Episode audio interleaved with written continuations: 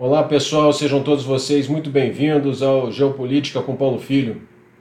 Hoje é dia 3 de março de 2022, são 19 horas e 25 minutos e nós vamos conversar sobre os últimos acontecimentos na invasão russa da Ucrânia. Vamos começar, como a gente tem feito normalmente, pela é, parte militar, pelo campo militar. Eu queria mostrar para vocês, vou colocar aqui um, uma imagem dos avanços do dia de hoje, para a gente poder analisar o que está acontecendo.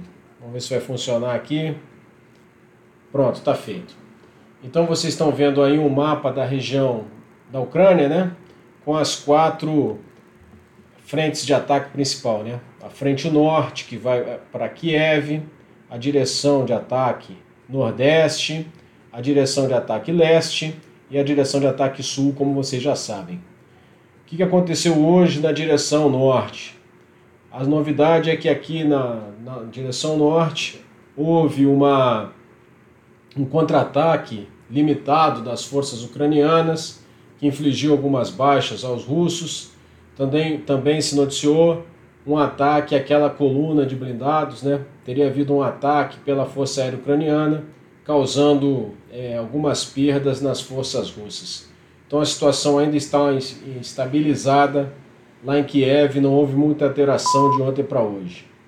Na frente nordeste, na direção de ataque nordeste, os russos continuam avançando em direção a Kiev, colocando em risco a posição ucraniana de Cherniv. Como eu disse já em outros vídeos, quando essa seta aqui encostar em Kiev, mesmo que Cherniv não tenha sido conquistada, ela vai cair pela manobra, porque ela vai ficar completamente cercada. Lá em Kharkiv, continuam os pesados bombardeios, mas a situação está estabilizada, os russos não conquistaram Kharkiv ainda. No leste, é, os avanços têm sido é, lentos, mas têm sido consistentes dos russos. Eles têm avançado cerca de 5 km por dia, é, empurrando aquelas forças que se encontravam aqui é, desde 2014, né, no contato das duas províncias rebeldes de Luhansk e Donetsk. E no sul é onde tem, continuam havendo os maiores avanços, a cidade de Kherson foi conquistada definitivamente pelos russos, é a primeira cidade grande, de grande porte, conquistada pelos russos. A cidade de Mariupol os russos dizem ter conquistado, os ucranianos negam, mas de qualquer maneira se sabe que ela está sob pesado bombardeio e pesado cerco. Os russos caminham em direção a Zaporizhia e depois, presume-se, né, a Dnipro. Isso me faz pensar que o movimento russo talvez seja um ataque central aqui para fixar as forças é, ucranianas, ou seja, manter esse pessoal sob pressão para evitar que eles é, consigam né, escapar, retardar, fixar esse pessoal no centro e fazer um duplo envolvimento pelo sul e pelo norte. Esse duplo envolvimento pelo norte não, não teria dado certo, não está dando certo, porque eles não conseguiram conquistar Kharkiv. É, talvez fosse é, se os russos abrirem uma, uma outra, é, um outro caminho, desbordando Kharkiv, aí essa teoria de que eles estariam fazendo um duplo envolvimento com um ataque de fixação no centro é, se comprove, se comprovaria. Mas então por que eles já estariam atacando Kiev? Porque Kiev é o centro político, né? a partir do é, é, o, é o centro de gravidade, seria o governo ucraniano. Então, se eles conseguirem conquistar Kiev, é, o governo ucraniano ou vai perecer na cidade ou vai mais provavelmente fugir para o é, oeste para estabelecer, continuar com o governo por lá. Isso acontecendo, é, os russos vão poder instalar um, um governo pró-Rússia em Kiev, né? E aí talvez eles tenham toda a porção leste do país sob seu comando, seu controle. Isso no campo militar. É, no campo é, é, político, nós tivemos alguns acontecimentos hoje. Que acontecimentos nós tivemos no campo político?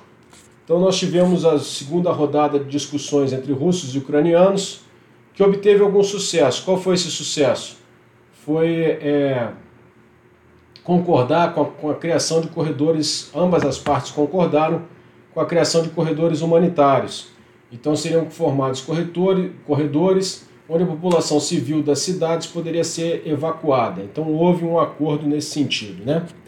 Outra novidade no campo político foi que Macron fez uma conversa, teve uma conversa telefônica, Macron, presidente francês, teve uma conversa com o presidente Putin e dessa conversa é, o Macron saiu dizendo, né, deu a entender que o pior ainda estava por vir, que o presidente Putin teria dito que ele tem interesse em conquistar toda a Ucrânia. É uma coisa que até o momento é, eu considerava pouco provável, tendo em vista que conquistar a Ucrânia não é fácil. Né?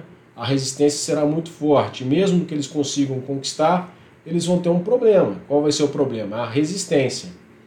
Então, é, temos esse fato político, mas eu continuo achando pouco provável que, as, que a Rússia tente conquistar toda a Ucrânia pode ser que eu me engane, né? É, é possível, bastante possível que eu me, que eu me engane. É, a conversa durou uma hora e meia, né? Então, assim, impressionante que tenham conversado por tanto tempo. No campo psicossocial, nós continuamos com uma imensa crise de refugiados. É, é, já se fala em cerca de um milhão de refugiados, então indo para a Polônia, principalmente, para a Romênia, mas também para a Moldávia e em menor número né, para a própria Rússia e para a Belarus. Então, assim, é, é, é bastante preocupante a crise dos, dos refugiados, com todas as consequências que ela traz para os países vizinhos e para os próprios refugiados. Né? Eu conheço uma pessoa em Portugal que, que viu né, um, que, que viu uma pessoa ucraniana é, recebendo parentes, né, recebendo conhecidos lá em Portugal, pra, na sua própria casa, que estão fugindo da guerra. Então isso, é uma, isso vai abalar toda a, toda a Europa, né? vai afetar toda a Europa. No campo psicossocial, então, prosseguindo no campo psicossocial, além dos refugiados, né? nós temos a parte cultural, os russos estão sofrendo uma grave, uma forte pressão. Então já falamos que a Copa do Mundo, a Rússia está fora da Copa do Mundo, a Fórmula 1 não vai ter a corrida em Sochi, tem um piloto de Fórmula 1 que foi proibido de correr, um piloto russo de Fórmula 1. É, a final da Liga dos Campeões, que ia ser em São Petersburgo, foi cancelada, passou para Paris. A Disney, a Sony e a Warner anunciaram que não vão é, fazer as estreias dos filmes é, na Rússia. Tudo isso para criar, qual é o objetivo disso aí? Criar uma pressão né, é, que, que crie insatisfação do russo com o seu governo. Né? Porque tudo isso vai afetando o dia a dia, vai afetando a vida dos russos e eles, e eles podem se perguntar né, por que, que estão passando por aquilo, se vale a pena passar por aquilo e começar a pressionar o seu próprio governo. Na economia, a situação continua complexa, né, com o rublo desabando.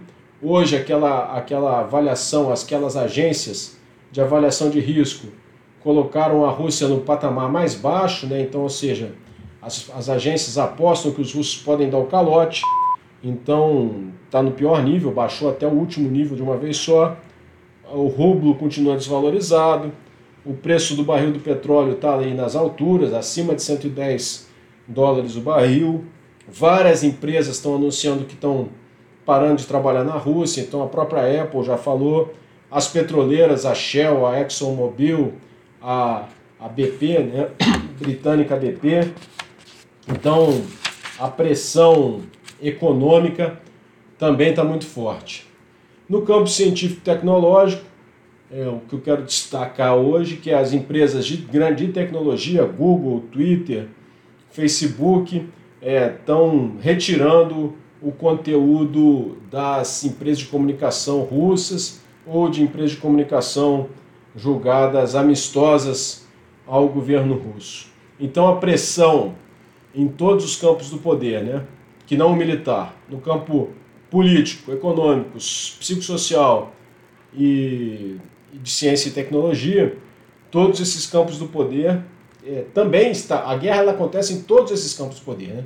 não é só no campo militar. mas em todos os campos.